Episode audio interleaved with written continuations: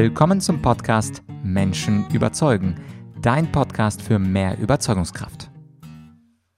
Mein Name ist Vladyachenko und heute geht es um die sieben Tipps für die ideale Gesprächsführung. Wichtige Gespräche, sie kommen natürlich nicht täglich vor. Aber wir wissen, manchmal gibt es da dieses eine wichtige Gespräch in der Woche.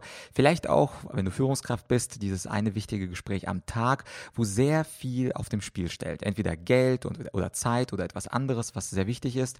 Und auf dieses wichtige Gespräch möchtest du dich natürlich ideal vorbereiten. Denn wenn du es nicht tust, erstens, du könntest überrumpelt werden. Zweitens, du könntest was vergessen. Und drittens, du könntest einfach nicht das meiste herausholen. Und deswegen bietet sich das an, vor wichtigen Dingen, bei wichtigen Präsentationen natürlich die Präsentation üben und bei wichtigen Gesprächen dir folgende sieben Fragen zu stellen. Fangen wir doch gleich an, ohne lange Vorrede. Frage Nummer eins. Was ist dein Minimalziel?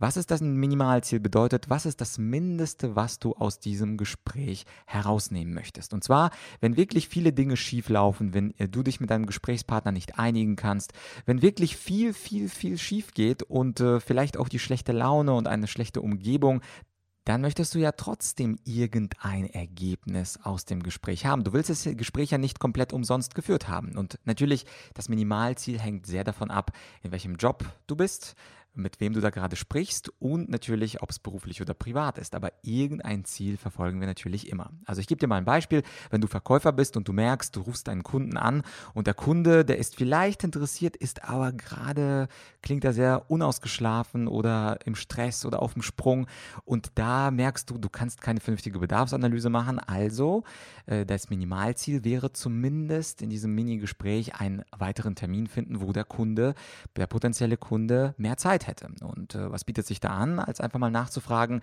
ja, ähm, ich merke, Sie sind da gerade auf dem Sprung, passt es Ihnen morgen Nachmittag? Und dann äh, habe ich natürlich eine größere Chance, weil der Kunde da nicht auf dem Sprung ist. Also, wenn du Verkäufer bist, macht das zum Beispiel Sinn. Oder wenn du eine Gehaltsverhandlung beim Chef hast und es geht wirklich schief, das heißt, deine Argumente, warum du mehr Gehalt bekommen solltest, fruchten nicht und der Chef hat schlechte Laune und er hat auch sieben Gegenargumente, warum es dem Unternehmen gerade schlecht geht und du eben keine Gehaltserhöhung bekommen kannst, auch dann, selbst wenn es schief geht, Minimalziel festlegen, dass man sagt, okay, lieber Chef, ich verstehe deine Argumente, dann lassen Sie uns zumindest doch in sechs Monaten nochmal drüber sprechen und wir achten auf A, B und C. Und wenn sich diese drei Dinge verbessern, dann äh, möchte ich doch meine Gehaltserhöhung von x Prozent. Das heißt also zwei Beispiele für Situationen, wo etwas nicht ganz gut läuft und dennoch wir vorher ein Minimalziel definiert haben, was wir zumindest als Minimum heraushaben können. Und die Entsprechung dazu, und das ist Tipp Nummer zwei, ist der Punkt, was ist eigentlich mein Maximalziel? Also was passiert, wenn alles gut läuft beim Gespräch? Was passiert, wenn ich das haben kann, was ich schon immer haben wollte und noch mehr? Und da gibt es natürlich auch die Frage, wenn wir uns um die Sache X einig werden. Was kann da dennoch für uns beide noch zusätzlich herausspringen? Und da gebe ich dir gerne ein Beispiel aus meinem Podcasterleben. Wenn ich also einen Top-Gast bei mir habe, das an sich ist ja schon eine schöne Geschichte und wir führen ein Interview, dann ist mein Ziel nicht nur das Interview gut zu führen, so dass ich und mein Gesprächspartner zufrieden ist mit diesem Interview, sondern anschließend mache ich mir Gedanken, was wäre dann als Maximalziel noch möglich? Gibt es eine Möglichkeit, beispielsweise mit einem Gast zu kooperieren? Gibt es eine Möglichkeit, dass der Gast mir einen weiteren lukrativen Gast bringt? Bringt und mich sogar empfehlen kann oder zumindest mal ähm, einen Tipp gibt, wen ich denn noch in den Podcast einladen könnte. Und so ist dieses große Ziel, gutes Interview führen, erstmal nur ein Zwischenschritt und in Wirklichkeit könnte man sich fragen, was könnte denn noch dabei herausspringen? Und das kann auch etwas Finanzielles sein, je nachdem, was für ein Gast das ist, oder das kann ein Kontakt oder eine Handynummer sein. Und so ist das Interview ein großes Ziel, aber es gibt natürlich auch dieses Maximalziel, was könnte noch mehr daraus springen. Und da gebe ich dir auch den Tipp. Also wenn du ein Gespräch führst und es läuft wirklich gut, dann frage dich immer, und zwar vor dem Gespräch, wenn du das Maximalziel definiert hast, kann ich das jetzt noch anbringen? Kann ich das noch fragen? Es läuft ziemlich gut und wenn man sowieso schon auf einer Ja-Welle äh, spielt oder sich befindet, dann ist es eigentlich fast schon wahrscheinlich, dass auch dein Maximalziel zumindest zu 80 Prozent erreicht werden könnte. Also diese beiden Tipps, zuerst Minimalziel definieren, was passiert im Worst Case, wenn das Gespräch gar nicht läuft und was passiert im Best Case, Maximalziel, wenn alles nach, nach äh, der träumerischen Vorstellung kommt, was könntest du da machen? Sehr wichtige zwei Punkte. Die sind auch wirklich, ich würde sagen, mit Abstand die wichtigsten. Wenn du die anderen fünf haben willst, natürlich gerne. Hier kommt schon der Punkt Nummer drei. Was ist denn das passende Smalltalk-Thema? Natürlich, du kennst es ja auch, man kann nicht sofort äh, mit dem Wichtigen anfangen. Das ist nun mal in unserer Kultur so, dass wir Smalltalk machen müssen. Natürlich abhängig davon, was für eine Persönlichkeitsstruktur der andere hat, eher kurz oder eher lang. Das heißt, wenn du merkst, dein Typ ist eher ein introvertierter Typ, dann wäre es natürlich falsch, ihn nach dem Wochenende und nach seinen Hobbys zu fragen. Wenn du merkst, das ist ein extrovertierter Typ, kann der Smalltalk durchaus einen, auch eine größere, ähm, äh, größeren Teil im Gespräch ähm, einfinden. Aber wichtig ist auf jeden Fall, nach gemeinsamen Interessen zu suchen. Und die findest du heutzutage sehr leicht im Netz. Das heißt also, wenn du auch findest, dass ihr die gleiche Uni besucht habt, das gleiche Studienfach studiert habt, die gleichen Hobbys habt, was Sport oder Musik angeht oder irgendwas, was in euren Profilen gemeinsam ist. Diese gemeinsamen Interessen herausfinden, sich notieren und überlegen, wie könnte ich denn darüber sprechen. Also mal angenommen, du bist Tennisfan und dein Gesprächspartner sagt auch, er spielt gerne Tennis. Was bietet sich da mehr an, als zum Beispiel über das letzte Grand Slam Turnier zu sprechen, wo vielleicht Nadal, vielleicht Djokovic oder vielleicht Federer gewonnen haben. Bei diesem Thema, das lässt natürlich keinen, äh, keinen Tennis-Fan locker. Grand Slams, Weltmeisterschaften, irgendwelche Dinge, die euch verbinden, das ist etwas, was ideal ist. Und natürlich könnte man auch über das Wetter sprechen. Wie war Ihre Ankunft her? Möchten Sie was trinken? Das ist aber natürlich nichts, was wirklich Spaß macht. Spaß machen Smalltalk-Themen dann, wenn ihr wirklich ein Thema habt, wofür euch privat gerne interessiert, vielleicht auch beruflich einen etwas lockereren Einstieg gibt und dieses gemeinsame Interesse kann man sehr leicht bei Xing und LinkedIn oder vielleicht auch nach einer kurzen Internet-Google-Recherche finden. Das heißt, passendes Smalltalk-Thema und sich schon mal eine Frage, eine Einstiegsfrage überlegen, mit der du ins Gespräch einsteigen könntest. Der Tipp Nummer vier ist folgender. Ist dein Gesprächspartner Fachmann oder Laie? Denn es macht natürlich einen riesigen Unterschied, wie du die Dinge erklären solltest, wenn du jemanden überzeugen möchtest. Wenn der andere ein Fachmann ist, dann solltest du natürlich eine Fachsprache nutzen. Du kannst gerne auch Fachtermini nutzen, du kannst Fremdwörter, Fachwörter benutzen aus dem jeweiligen Bereich und das wirkt dann nicht prätentiös, sondern umgekehrt. Das strahlt dann Kompetenz aus und das ist auch etwas, das ist quasi die Sprache, die der andere auch spricht. Anders ist es, wenn du weißt, der andere andere ist ein Laie. Wenn also der andere gar keine Ahnung hat vom Thema und du musst ihm das trotzdem es so erklären, dass er es versteht. Und das sind zwei komplett unterschiedliche Sprachen. Du kannst dir vorstellen, manche Leute, die mich für einen Rhetorikvortrag buchen, die wissen ganz genau, was sie mit dem Wort Rhetorik meinen und die wissen auch ganz genau, was Rhetorik ist. Aber es gibt auch Menschen, die gar keine Ahnung haben, was bestimmte Worte wie beispielsweise Rhetorik bedeuten. Oder sie definieren sie einfach auf eigene kreative Weise, was jetzt nicht der Rhetorikwissenschaft entspricht. Und dennoch möchte ich natürlich auch diese Menschen überzeugen. Das heißt also, jeder von uns ist auf einem kleinen Bereich Fachmann, auf vielen anderen Bereichen ist er Laie.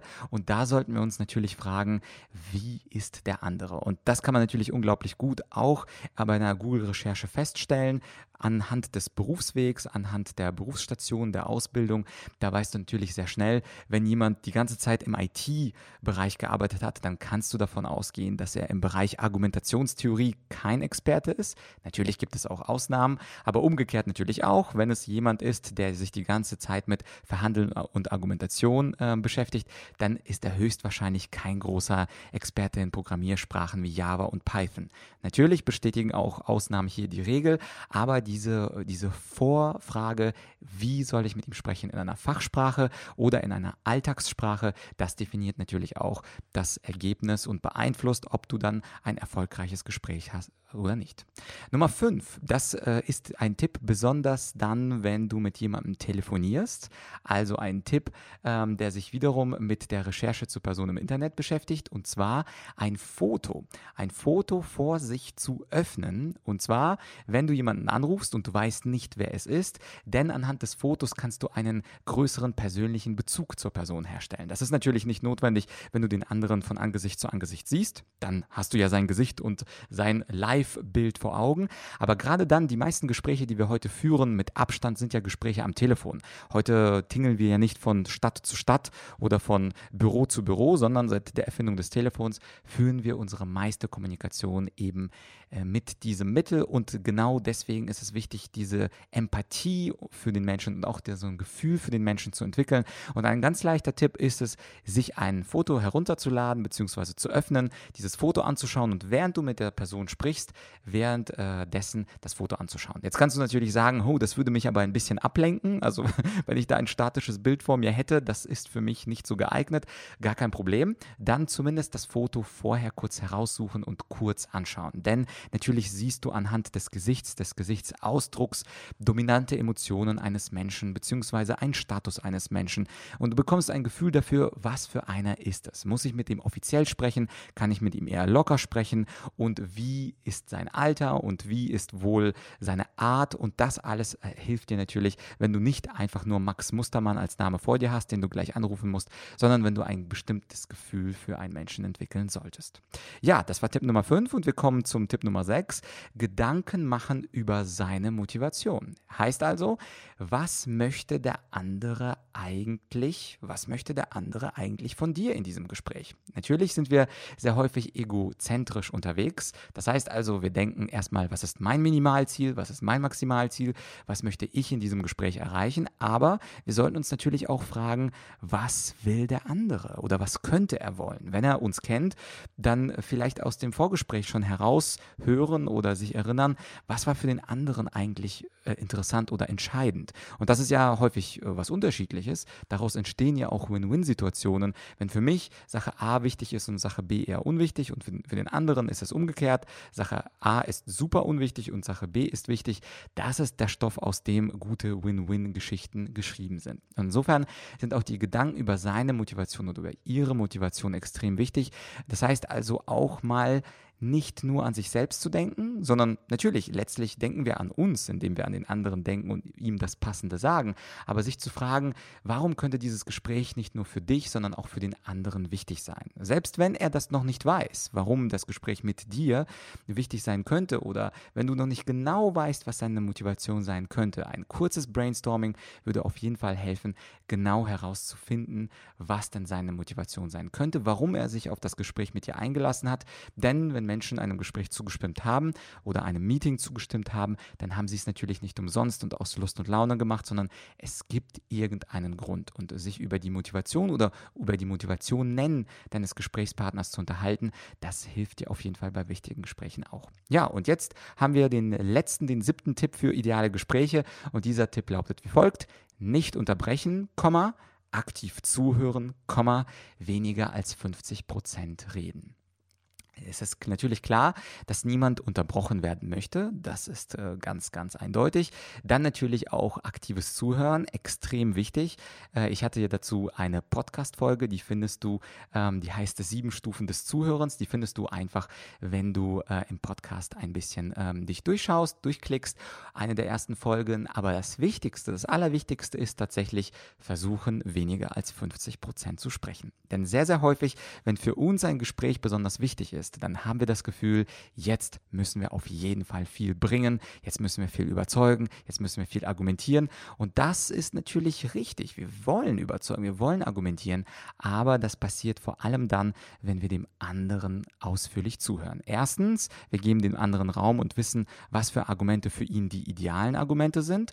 Und zweitens, natürlich ist es schön, wenn wir nicht selber den anderen zusprechen. Es ist nicht nur höflich, sondern es ist einfach funktional emotional. Das bedeutet also, du hörst auch viel besser heraus, was der andere braucht und er hat ein besseres Gefühl im Gespräch, denn Menschen, weil wir egozentrisch sind, mögen gerne sprechen. Weil du das aber weißt, gönnst du es dem anderen und lässt ihm den Vortritt beim Sprechen und du lässt ihn 51 Prozent oder äh, länger sprechen, auch wenn das Thema für dich wichtig ist. Und das ist also quasi Ganz paradox, je wichtiger ein Gespräch für dich ist, desto mehr solltest du dich zurückziehen und auf das achten, was der andere sagt. Was wir im Alltag natürlich umgekehrt machen. Bei unwichtigen Gesprächen sind wir dann so passiv wie ein Fisch und bei aktiven, da wollen wir wirklich ähm, von A bis Z alles genau erklärt haben. Aber es sollte genau umgekehrt sein. Wenn uns etwas wichtig ist, dann sollten wir uns zurücknehmen.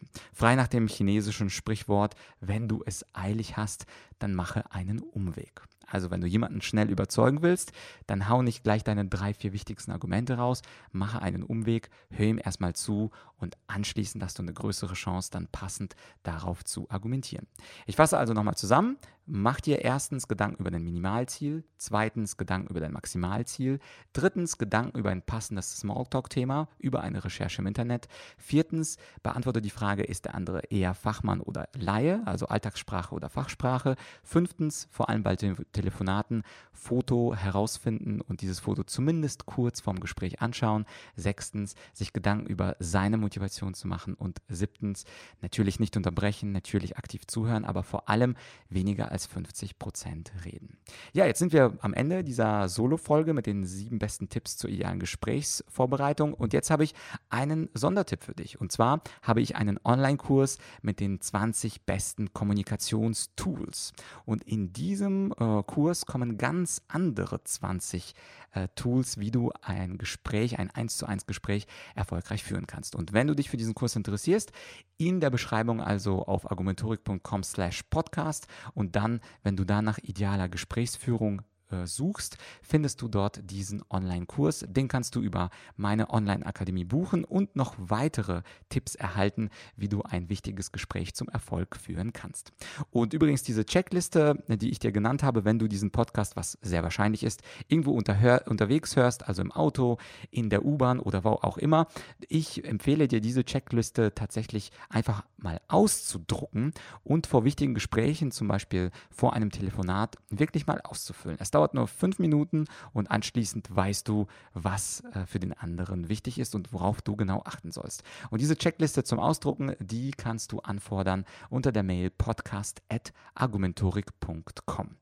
Also einfach ausdrucken und vor dem Gespräch ausfüllen und so kannst du auch sicher gehen, dass du alle diese sieben Punkte abgehandelt hast.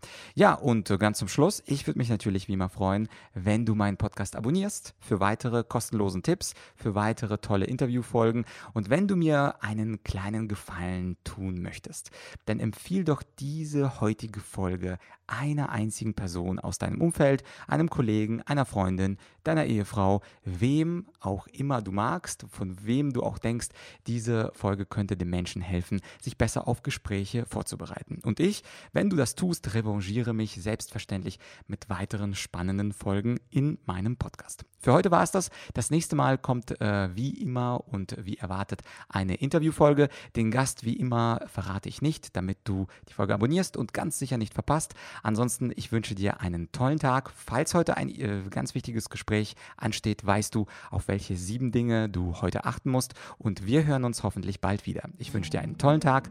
Bis bald, dein Vlad.